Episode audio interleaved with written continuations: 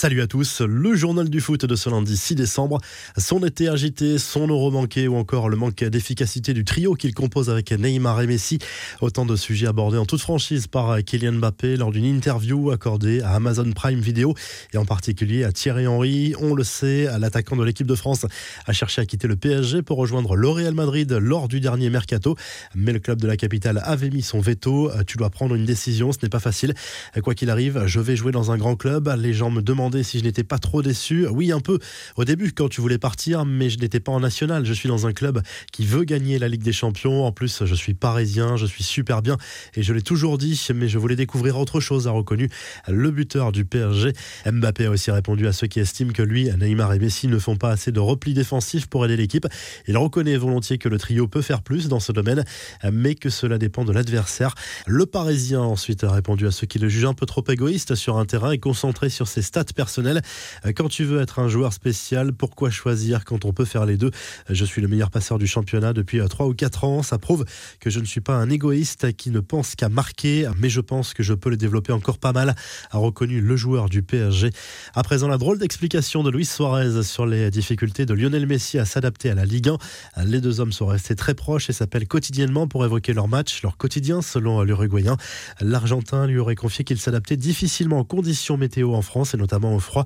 Messi avait été marqué par le match du PSG à Saint-Etienne sous la neige il y a un petit peu plus d'une semaine. Une rencontre durant laquelle l'Argentin n'avait guère brillé tout en délivrant tout de même trois passes décisives.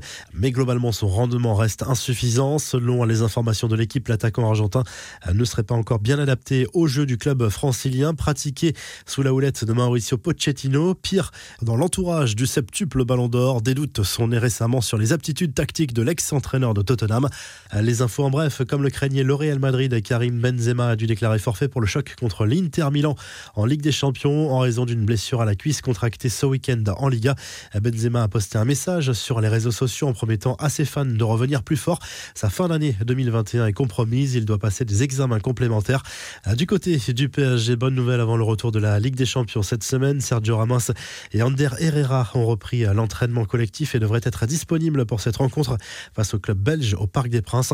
Enfin, nouvelle punchline de Zlatan Ibrahimovic, cette fois lors d'une interview accordée à Rai Le Suédois a notamment raconté que lors de son premier passage à l'AC Milan il y a 10 ans, le président Silvio Berlusconi lui avait demandé de revoir son style capillaire. Je lui ai dit que je ne pouvais pas car ma force se trouve dans mes cheveux. C'est pour ça que j'ai ma queue de cheval. Plus elle est longue, plus je suis fort, a lâché Ibrahimovic.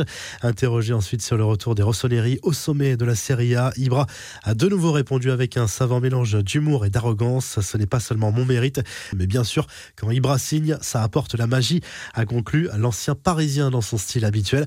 La revue de presse, le journal Équipe propose plusieurs unes ce lundi en fonction des régions, dont celle-ci consacrée à la crise du côté de la Saint-Etienne. Claude Puel a été licencié par le club stéphanois après une défaite catastrophique contre Rennes, 5 à 0 à Geoffroy Guichard. En Ligue 1, Bordeaux et Lyon se sont quittés sur un match nul de partout au Matmut Atlantique. En Espagne, le journal Sport consacre sa une à Ousmane Dembélé qui devrait être titulaire mercredi soir à Munich dans un match capital pour l'avenir européen du Barça. Le club Blaugrana qui fait tout pour prolonger l'international français depuis des mois et revient à la charge avec une offre revue à la hausse. En Angleterre, le Metrosport revient sur la victoire 1-0 de Manchester United en première ligue contre Crystal Palace sur la première de Ralph Rangnick sur le banc des Red Devils. L'entraîneur allemand peut remercier Fred, auteur du seul but de la rencontre à un quart d'heure de la fin. Le club mancunien est sixième du championnat anglais. Enfin en Italie, le Corriere dello Sport sur la victoire 2 à 0 de la Juve contre le Genoa grâce à un but de Dybala, mais aussi un corner direct de Quadrado. La vieille dame est cinquième de Serie A, mais toujours à 7 points du quatrième. L'Atalanta, c'est l'AC Milan qui a pris les commandes du championnat italien ce week-end. Si le journal du foot vous a plu, n'hésitez pas à liker, à vous abonner pour nous retrouver dès demain pour un nouveau journal du foot.